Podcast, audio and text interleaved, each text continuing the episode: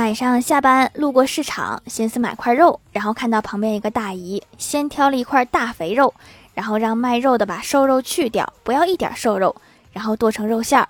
之后又挑了一块瘦肉，不要一点肥肉，让人剁成肉馅儿。我在一旁看得一身冷汗啊！我以为他跟这个卖肉的有仇，后来才知道肥肉是捏鱼丸用的，瘦肉用来做饺子。难道这是南方人的买肉方式？